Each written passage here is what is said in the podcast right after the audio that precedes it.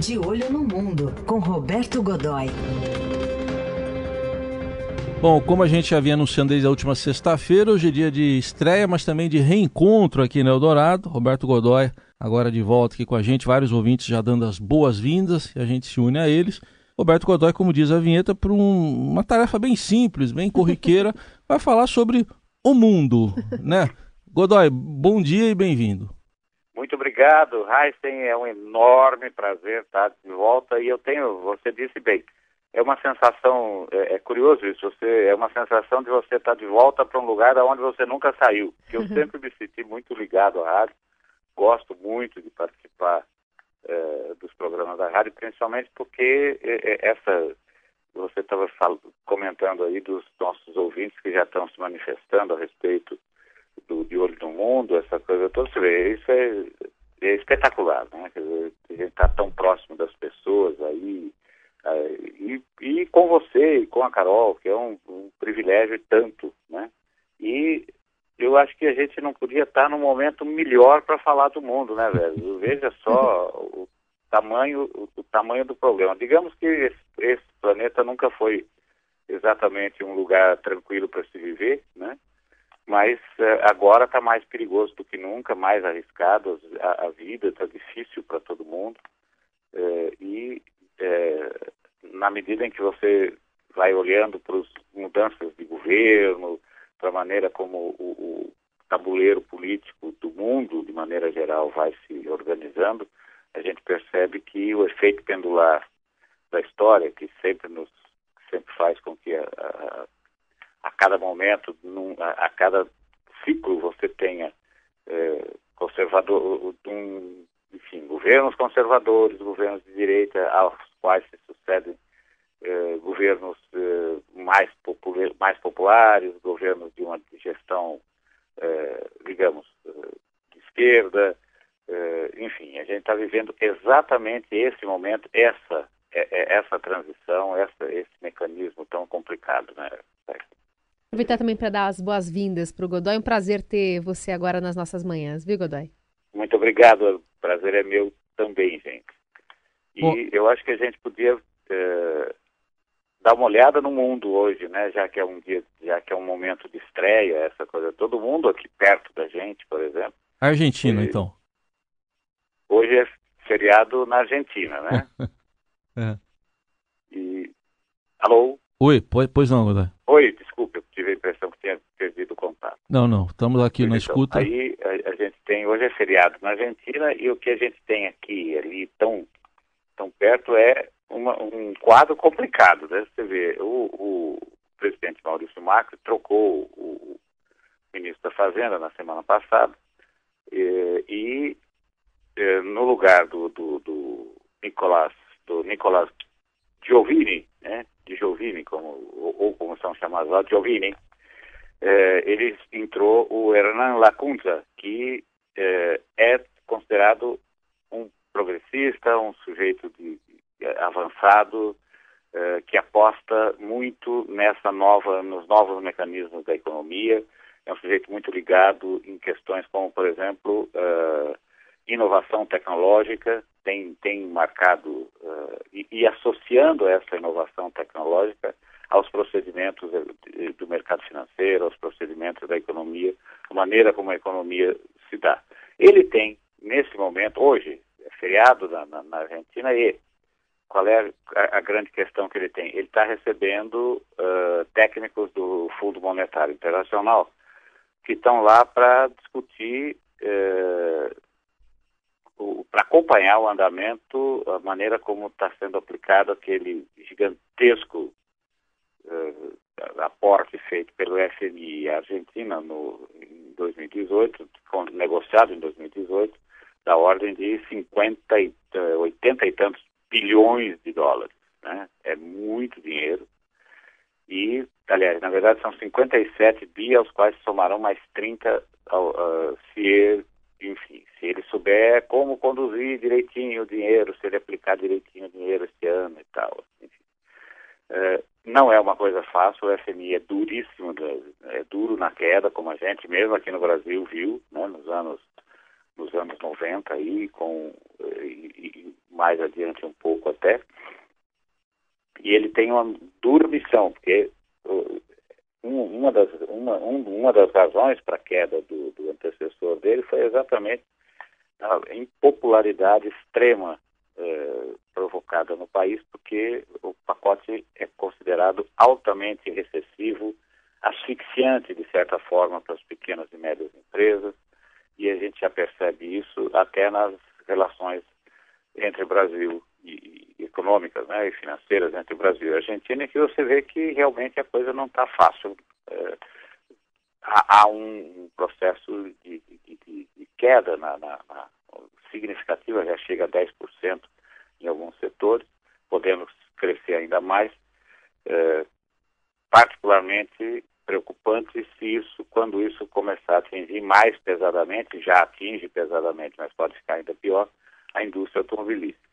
E a gente tem ali também, né, Heisen, essa questão que eu acho que é absolutamente fascinante, que é, é a candidatura do Alberto Fernandes, ou Fernandes, como preferimos aqui, que é o, um candidato de centro-esquerda, né, é, apoiado pela ex-presidente Cristina Kirchner, que é a vice-presidente na chapa dele para as eleições de outubro, e que surpreendeu ganhando, vencendo com, com significativa folga as primárias realizadas na semana passada. Quer dizer, não é coisa pouca e provocou aqui no Brasil a reação esperada do capitão Bolsonaro, né? O capitão presidente Bolsonaro eh, não gostou nem um pouco dessa história e vem ofendendo quase pessoalmente, agredindo quase pessoalmente o, o, o, advogado Alberto Fernandes, que, por sua vez, está, ontem disse, olha, não há razão para se preocupar, fique calmo. Né? É, vencermos as eleições, e ele é candidato pela coligação Todos, né? Se vencermos as eleições não haverá problema, nós vamos manter, nós vamos manter o mundo, nós vamos manter o mundo girando. Né? Isso apesar de provocações feita pelo, feitas pelo presidente Bolsonaro aqui no Brasil, né, Godoy? Pois é, você tem toda a razão, veja, e, e, e provocações assim quase pessoais, do tipo assim, é, você é feio, você é gordo, né? Só faltou chegar nesse ponto. É. De, de, de, coisas desse tipo, é, daquela coisa também muito própria, que é do tipo, olha, é, quem for homem passa dessa risca. Né? É, é. é uma coisa que é, é, inadmissível numa relação bilateral entre as duas principais economias do, do hum. entre as duas principais economias do continente.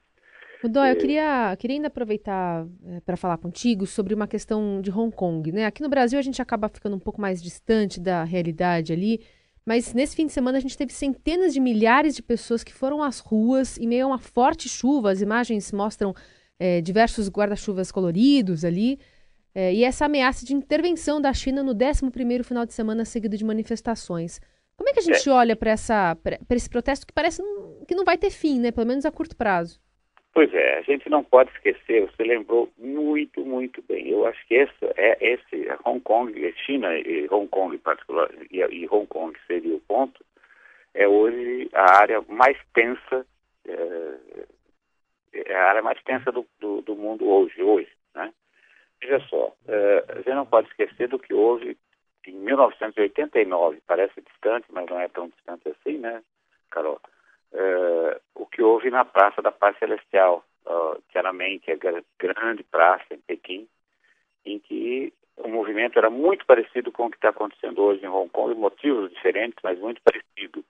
É, é um milhão de pessoas ou mais a cada a cada a cada e era crescente e o que o governo chinês naquela época criou uma doutrina que é é, a que está valendo hoje, e isso me deixa muito, muito assustado, porque o que ocorre? Depois de uh, vários dias de manifestações, um período longo, num dado dia, uh, as Forças Armadas pesadamente invadiram, uh, tomaram a praça, os números oficiais falam em 2.600 mortos, no entanto, a outras organizações, organizações independentes, estimam que esse número possa ter chegado a 10 mil, é? e reagiram violentamente e eh, ocuparam essa praça e nunca mais houve nada parecido com isso dentro do continente, eh, na área continental. Aliás, na China, de maneira geral, mesmo em Hong Kong, é a primeira vez, desde 1949, que você tem manifestações contra o governo eh, dessa magnitude. E eh, já desde a semana passada você tem uma grande movimentação de tropas, há um argumento de que tava, havia um exercício já marcado previamente na, na área mais próxima entre eh, Hong Kong e, e, e, a China continental. Eh, na verdade, ninguém tinha conhecimento disso e essa doutrina é a de não é, é, a de tolerância zero, a doutrina adotada pelo governo. Tolerância zero. Ao ministro da Defesa, o general Wei, Wei Feng, ele já deu declarações dizendo que está pronto para mobilizar o, o, tamanho o tamanho que for necessário na época da, da, da das manifestações na Praça da Paz, foram 300 mil militares, né? é, ou seja, o tamanho das Forças Armadas brasileiras, né? e a Polícia Armada do Povo, que é uma espécie de PM focada em segurança interna, né? é, criada é, depois da, da, da, das manifestações da Praça da Paz, é a que está sendo mobilizada nesse momento em larga escala. E o que é que se faz numa situação como essa, que você tem que reprimir jovens, você tem que reprimir estudantes, essa coisa? Você traz pessoas de outra etnia, é o que eles estão fazendo lá. Hum. Eles estão mobilizando tropa que vem do, da região próxima da Mongólia, uhum. né? Não fala nem o mesmo idioma e nem menos se considera da mesma etnia, hum. né? não, não, se consideram chineses. Eles são mais duros daí nesse trato, é um isso? inimigo externo. Aí eles são mais duros no trato né, desses protestantes? Muito mais duros, uhum. muito mais duros. Então, essa questão da segurança interna acabou, eh, sob o argumento da segurança interna, acabou sendo feito e, e com base na legislação vigente desde a época em que a, a, o Reino Unido, a Inglaterra, devolveu Hong Kong para a China, né? eh, essas, todas essas, essas coisas envolvendo segurança, defesa e tal, estão é, sob controle do governo de Pequim. Então a gente pode imaginar um desfecho bastante complicado, sangrento, eu diria. Assuntos para a gente continuar acompanhando certamente e hoje só o começo dessa nova jornada aqui do Roberto Godoy aqui na Rádio Eldorado. Quarta-feira tem mais De Olho no Mundo. Então, repetindo para o nosso ouvinte, segundas, quartas e sextas às 7h15, De Olho no Mundo com Roberto Godoy. Até quarta, companheiro, Até como quarta, você costuma falar aí na redação. Carol, um abraço. Tchau.